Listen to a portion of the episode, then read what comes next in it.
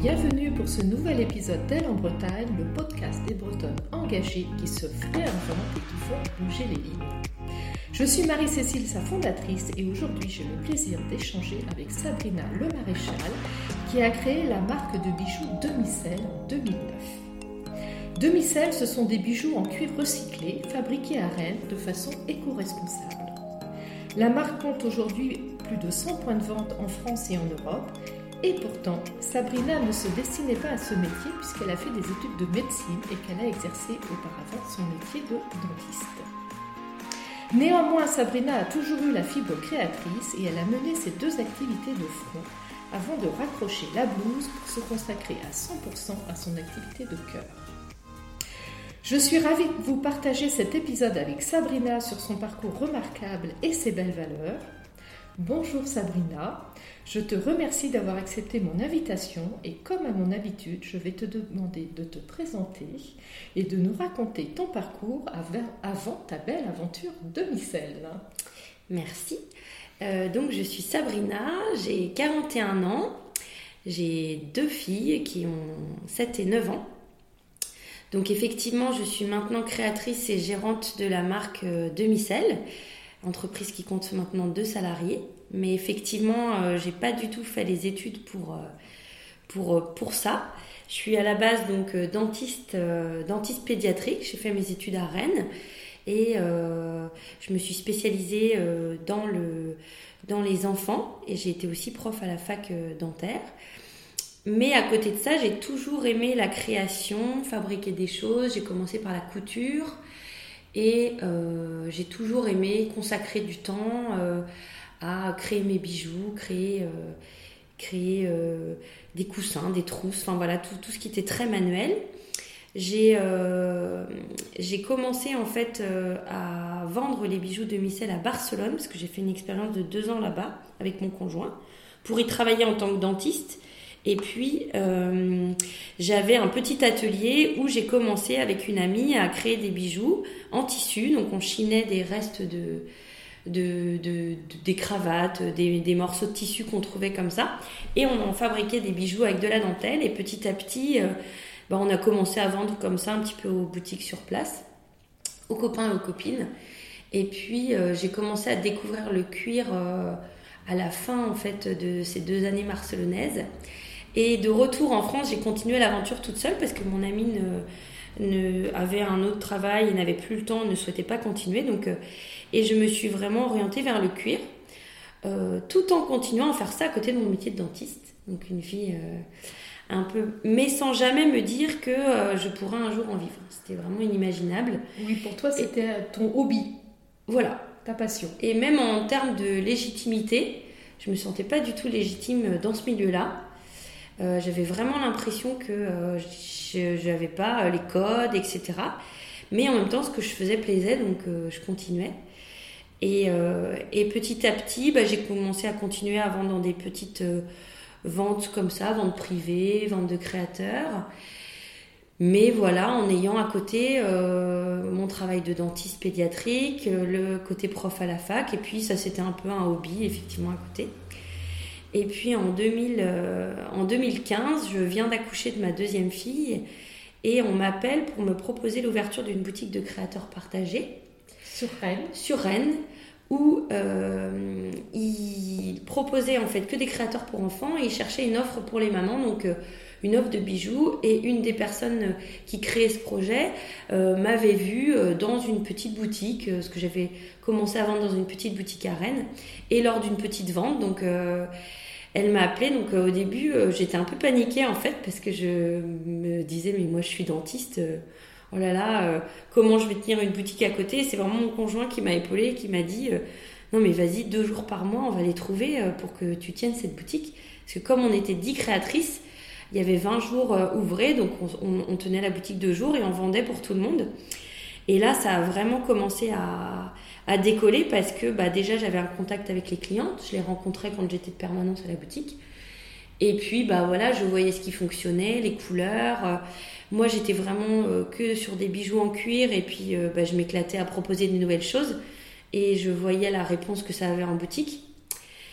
Et donc il y a eu une, petite année comme ça à faire les deux.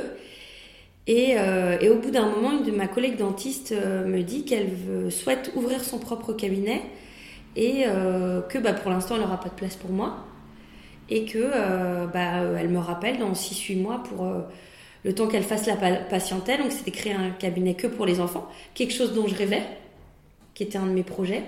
Mais je ne m'étais jamais engagée vraiment à créer mon cabinet euh, parce que je pense que j'avais toujours ça dans un coin de la tête et que j'arrivais pas à statuer et à me dire je m'engage parce que je savais aussi la responsabilité qui était d'avoir un cabinet vu que mon conjoint avait ouvert son propre cabinet. Euh, l'enchaînement, on va dire, euh, le côté chaîne euh, au pied, qui est positif, hein, mais qui, moi, me faisait peur et qui me disait si tu ouvres ton cabinet, c'est terminé la création, clairement. Je pouvais pas faire les deux. C'était un petit peu un grand écart entre cette activité créative de bijoux et cette activité de dentiste. Voilà. Je pouvais l'exercer les deux comme ça tant que j'étais pas à mon compte, mais ouvrir mon propre cabinet, c'était quelque chose que je j'envisageais pas en fait parce que je savais que j'ouvrais mon cabinet, c'était fini la création. Vu l'engagement que ça demande, euh, d'avoir des assistantes. Euh, et c'est drôle parce que je n'ai jamais eu le courage d'avoir un cabinet des assistantes salariées, alors que maintenant j'ai des salariés. c'est marrant. Comme quoi, quand on est à sa place. Euh. Et donc, du coup, cette fameuse collègue me dit qu'elle qu'elle ouvre son truc. Je dis, bah ok, super. Moi, en attendant, je reste là où j'étais, où ça se passait très bien. Et puis, je me dis quand même, euh, j'avais un peu une vie de schizophrène au cabinet, parce que le midi, bah, j'ouvrais mes mails, j'essayais de, de faire un pseudo-catalogue euh, pour les boutiques, parce qu'il y avait des boutiques qui commençaient à venir chez Tipeee, donc cette fameuse boutique de créateurs, et euh, qui me disaient Ah, mais moi, je suis, j'ai une boutique à Cholet, j'aimerais bien revendre de micelles. Oh, bah là, c'était Vous avez un catalogue? Maintenant, j'ai pas de catalogue, moi, je suis dentiste. enfin, vraiment, c'était donc le midi entre deux patients, j'essayais de gérer les deux.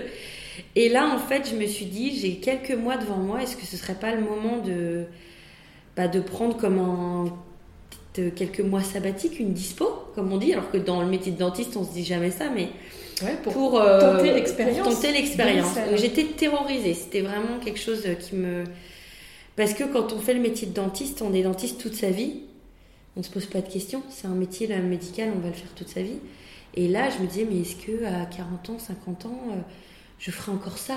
Enfin, c'était vraiment euh, hyper, euh, hyper euh, stressant pour moi. Et mon entourage a été hyper bienveillant en me disant Mais écoute, Sab, dentiste, tu pourras le refaire. tu as un bagage. Je savais aussi que effectivement c'était un beau filet de sécurité, que je pouvais retourner au cabinet quand je voulais. Et, et à me pousser vraiment. Enfin, vraiment, l'entourage hyper bienveillant. J'ai une copine qui m'avait dit Écoute, Sab, la vie, il y a un début à une fin. Qu'est-ce que tu mets entre les deux?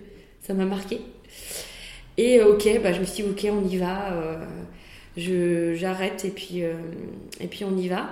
Oui, et puis tu as, en fait, c'était huit mois. Tu avais oui, je m'étais dit huit mois. Je m'étais dit huit mois. là-dessus, j'avais pas envie de travailler à la maison parce que du coup, j'avais mon bébé et ma grande, donc j'avais. Quel âge avaient tes enfants? Donc elles avaient 7 mois et. Alors non, attends. Non, elles avaient un an et 3 ans. Oui, donc petite. Donc petite. Et je me disais, si je travaillais à la maison, euh, parce que quand je faisais demi-sel, je le faisais déjà à côté du cabinet à la maison, et je savais que ces journées-là étaient entrecoupées quand même de tâches ménagères, de, de, de charges mentales, etc. Et donc euh, là, j'ai cherché un espace de coworking pour avoir mon petit atelier que j'ai trouvé très vite. Donc toutes ces décisions se sont prises en juillet. J'ai arrêté le cabinet en septembre.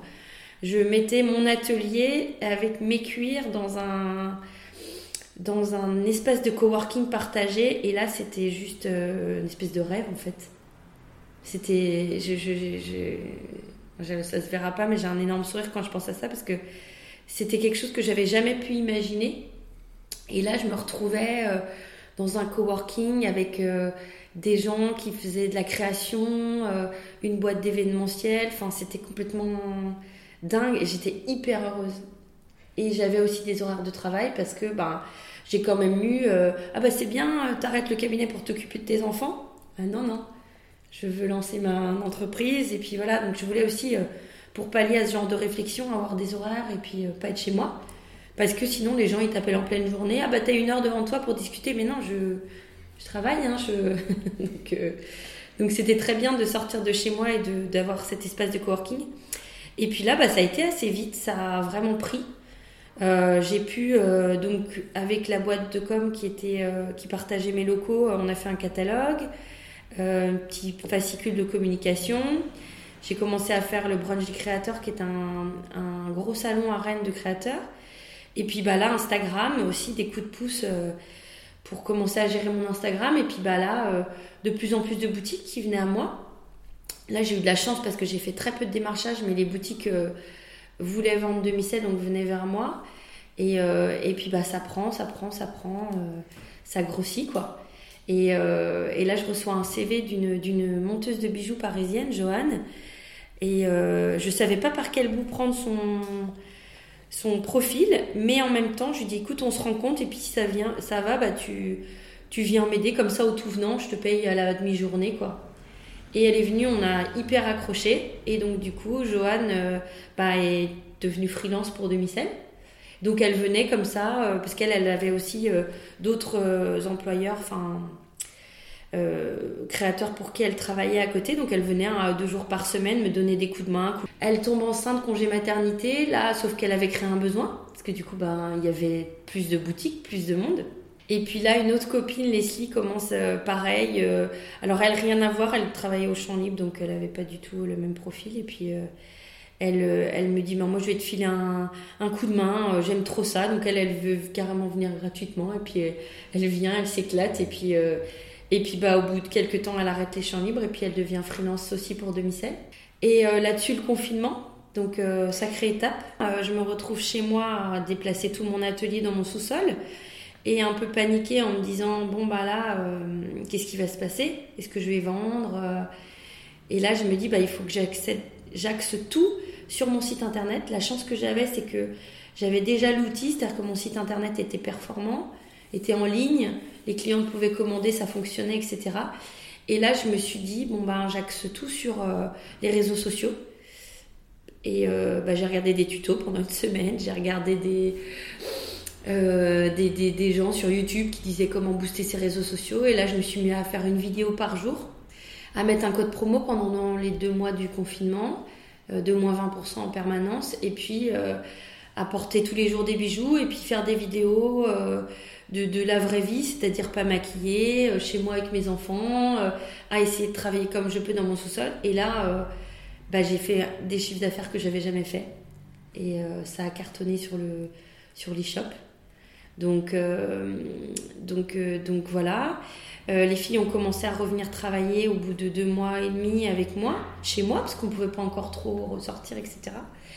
Et puis là, Joanne me dit J'en ai marre de la précarité, je veux faire complètement autre chose. Je veux être AVS dans l'éducation nationale. Et là, je me dis Non, mais je voyais bien qu'en fait, son inquiétude à elle, c'était la précarité, c'était pas forcément de changer de voie. Et là, je me suis dit Il faut que je l'embauche, absolument.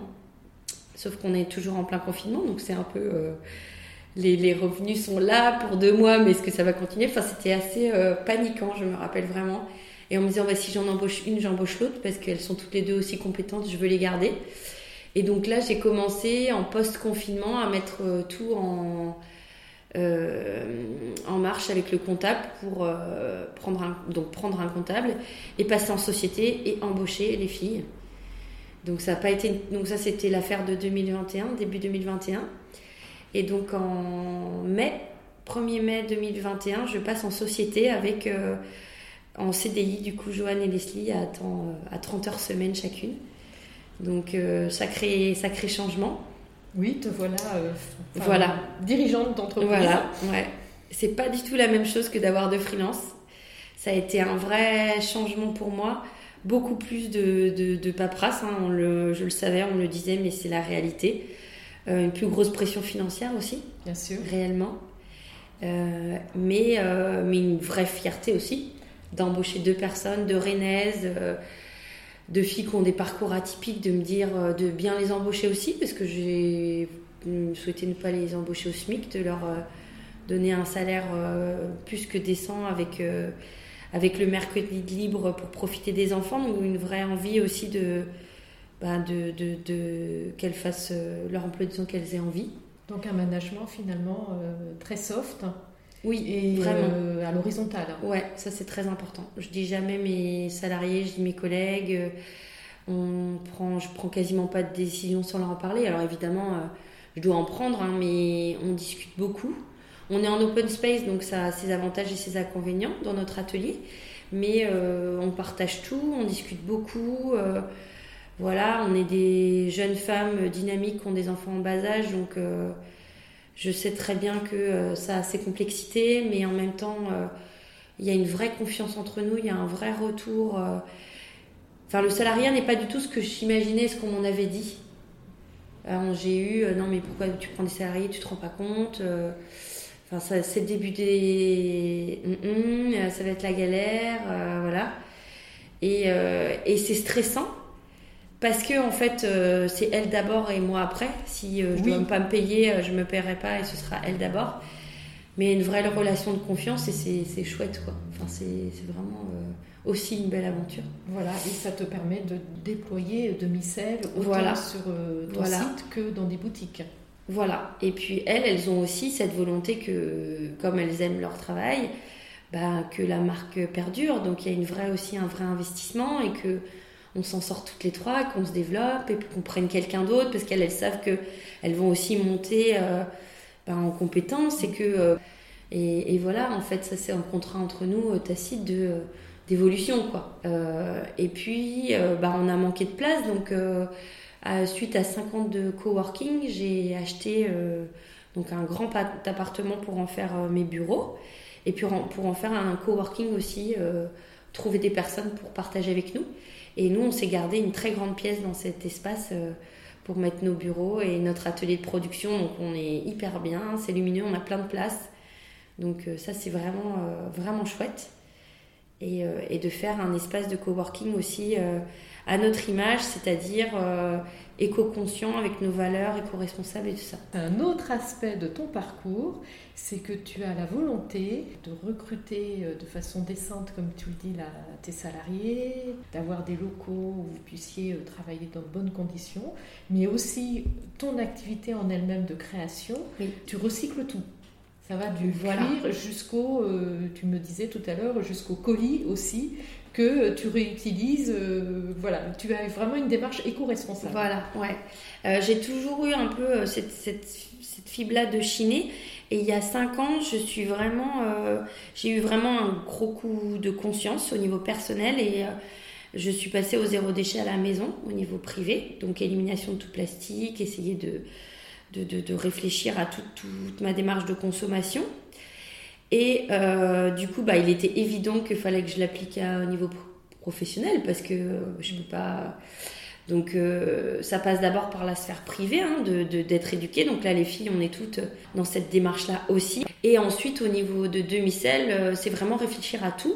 Donc aucun emballage plastique, récupérer les cuirs, donc via des, des circuits de recyclerie secondaire ou via des grandes marques qui ont des, maintenant des, des départements euh, de, de gestion de leurs déchets, entre guillemets, donc du coup qui cherchent comme ça des créateurs comme moi et qui vont euh, leur, euh, leur proposer en fait euh, ou des pots déclassés ou des déchets. Là j'ai euh, récemment une grosse marque de luxe euh, qui, euh, qui m'a invité dans ses ateliers à récupérer euh, des cuirs de superbe qualité. Ça c'est génial, en plus il les donne donc euh, c'est merveilleux pour moi et c'est de la super qualité c'est vraiment chouette. Il y a comme ça de plus en plus de, circuits de recyclerie.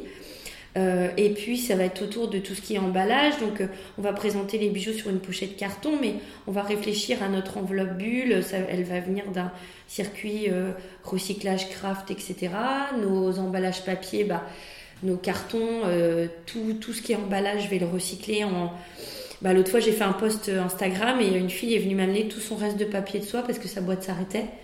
Et voilà, ben, je lui ai offert une paire de boucles d'oreilles, bien sûr, pour troquer. Mais voilà, c'est et, j'adore en fait tout ça parce que avec les réseaux, c'est la force des réseaux de d'arriver et, euh, et le magasin de jouets à côté la maison de Zazou va nous euh, dire ah, mais moi des bases d'emballage j'en ai plein euh, et elle nous les garde et mes copains dentistes orthodontistes vont me garder leurs pochettes en plastique où ils reçoivent des appareils mais tout est clean donc nous on reçoit c'est des sachets plastiques vraiment tout clean quoi Et du coup, bah, moi, je récupère ça et on envoie. Enfin, voilà. Et, je trouve ça génial. En fait, c'est hyper excitant de, de, de, fonctionner comme ça. Et c'est vrai qu'on réfléchit à tout avec les filles euh, sur, euh, bah, sur euh, tout, tout ce qu'on a besoin. On a, on a pris une machine pour couper notre cuir qui est manuelle et pas une presse hydraulique. Donc, ça, c'est important aussi. Donc, c'est à l'huile de coude. et en fait, dans l'action, parce que moi, j'ai longtemps coupé chez quelqu'un. J'allais, avant d'avoir ma machine à l'heure couper avec une grosse presse hydraulique, ça fait un bruit pas possible, le bras articulé est lourd. Là, on a notre petite machine et franchement, l'efficacité, elle est, elle est aussi bien, voire mieux. Euh, voilà, donc tout en gros, tout ce qu'on utilise, on utilise un peu de tissu. On a aussi développé une marque, enfin une, une branche vegan avec du cuir végétal qui s'appelle du Pignatex. Donc ça, c'est une, marque anglaise qui fabrique au Venezuela à partir de tous les déchets de la consommation d'ananas. Et euh, c'est un circuit circulaire d'eau. Enfin, c'est une boîte qui est vraiment euh, ultra performante au niveau éco-responsable. Et eux, du coup, ils ont fabriqué un textile qui s'appelle le Pignatex. C'est comme un simili-cuir. Et là, j'ai développé mes bijoux, mais avec ce matériau-là, pour toute une gamme de cure végétale qui marche très bien auprès de toute notre clientèle euh, consciente au niveau euh, vegan, animaux. Euh. Et puis on utilise un peu de tissu pour euh, notre gamme imprimée. Donc là, j'essaye pareil de troquer avec des, des couturières qui utilisent tous ces petits tissus patchwork là et puis de faire du troc parce que j'en ai pas besoin de beaucoup de. Par rapport à ton, ton modèle économique, donc je disais tout à l'heure là que tu es vendu dans à peu près dans 100 points de vente en France. Est-ce que ton chiffre d'affaires, tes objectifs, Comment tu... Alors là, à l'heure actuelle, mes objectifs, c'est de plus développer la vente en ligne, euh, de garder mes revendeurs, euh, parce que c'est essentiel d'avoir des revendeurs boutiques, parce qu'il y a toute une partie de la clientèle qui aime toucher, voir, essayer euh, les bijoux, mais il y a toute une autre partie aussi qui, qui, aime acheter en ligne. Et, et, effectivement, moi, à l'heure actuelle, j'aimerais développer cette vente en ligne comme... on a gardé toutes nos clientes qui achetaient en ligne, mais voilà, on a on aimerait développer euh, encore parce que ben, la France est grande et on a encore euh, plein de clientes à aller chercher. Et le monde aussi peut-être. Oui, ouais, ouais. S'il faut embaucher, euh, j'embaucherai. Voilà, c'est, j'y vais. Je... Ouais. Donc tu as totalement basculé de cette activité donc de, création que tu faisais plutôt en hobby, en passion, voilà, complètement, à l'activité en elle-même et aujourd'hui chef d'entreprise. Et tout à l'heure tu parlais de, de légitimité. Où tu en es maintenant par rapport à ça? Euh, maintenant, je me fais plus confiance. Plus confiance. Euh, là, je me sens plus légitime. Je pense que j'ai acquis avec l'expérience, euh, même si j'ai toujours l'impression que les autres font mieux que moi. C'est quand même quelque chose qui est inhérent à, moi-même.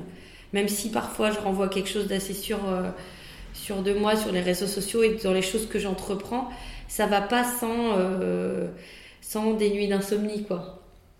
Mais je pense que c'est le propre aussi des gens qui, qui, entreprennent et qui y vont. Même si quand on regarde le produit fini, ça semble facile, mais c'est vraiment pas euh, simple. Et... Enfin voilà, mais bon après, maintenant j'essaie plus de me faire confiance sur les collections et de me dire que, que ça fonctionne, que ça fait 10 ans que, que j'ai les mêmes clientes, qu'elles portent. Donc, euh, donc c'est comme qu'il y a quelque chose, c'est qu'il y a quand même euh, quelque chose qui plaît. Voilà, et vu le développement, euh, tu en effet te faire confiance.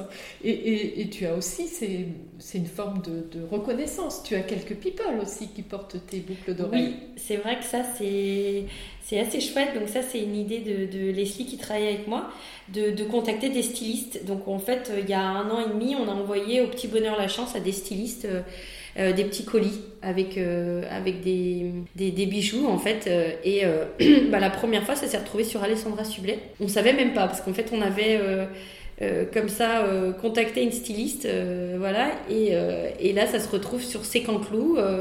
Et une de mes clientes m'envoie via Instagram, puis deux clientes, puis trois clientes, puis quatre clientes dans la soirée. Il y a tes books sur Sécanclou, etc.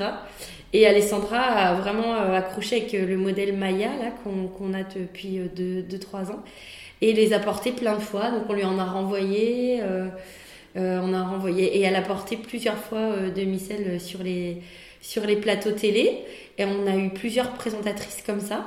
Et là actuellement on a Pénélope Bagieux qui est une illustratrice dessinatrice de bande dessinée qui a créé notamment les culottés, mondialement connue. Tout à fait. Euh, qui a sorti une nouvelle BD, la Lestrade, et qui, euh, bah, pour euh, son mariage à portée de micelle, et pour toute la promo là, de sa BD Lestrade, je lui ai créé une paire parce que du coup, bah, on a commencé à communiquer sur Instagram. Elle est adorable. Elle avait envie d'une paire effet waouh. Et donc, du coup, je lui ai imaginé une paire qui se voyait, qu'elle adore. Donc là, elle la porte sur plein de ses interventions, dédicaces.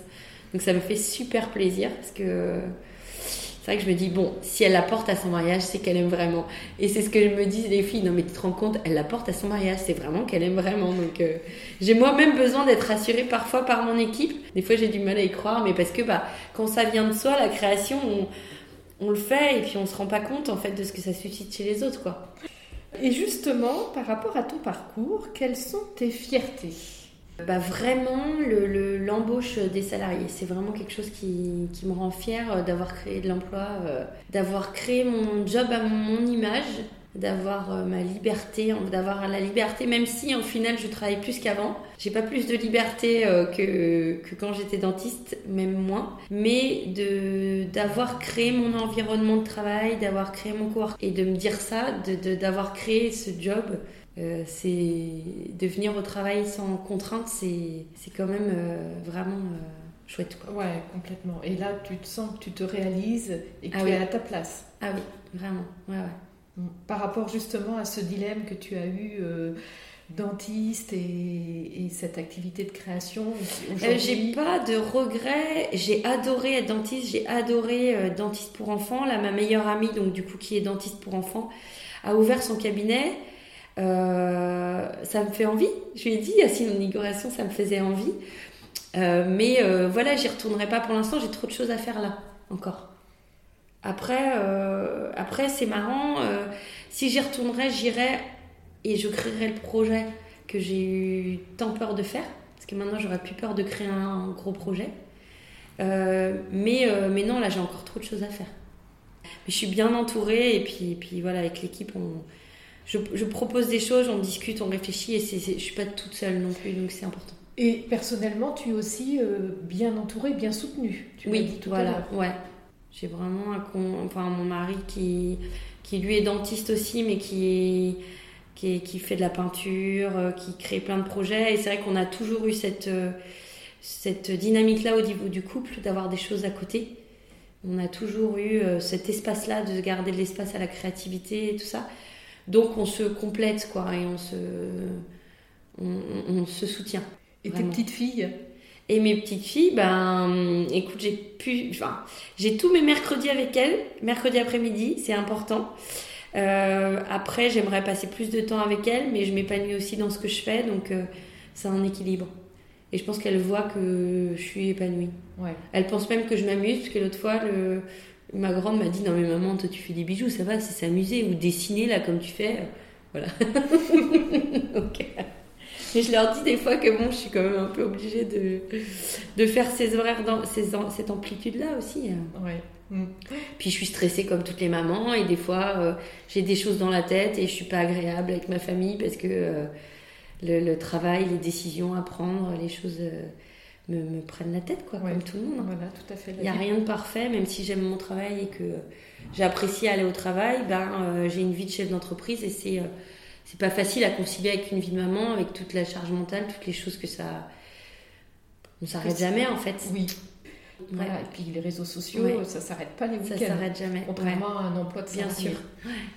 Oui, oui, et puis quand, euh, quand c'est sa propre boîte, c'est son bébé, on y pense tout le temps. En fait, c'est ma création. Demi-sel, c'est c'est la moitié de moi en fait. C'est pas que ça passe avant mes enfants, mais c'est que j'y pense tout le temps en fait. C'est que c'est un truc, euh, c'est moi quoi. Est-ce que dans ton parcours, tu as eu des mentors, des inspirants, des partenaires qui t'ont aussi euh, poussé, inspiré dans ton activité?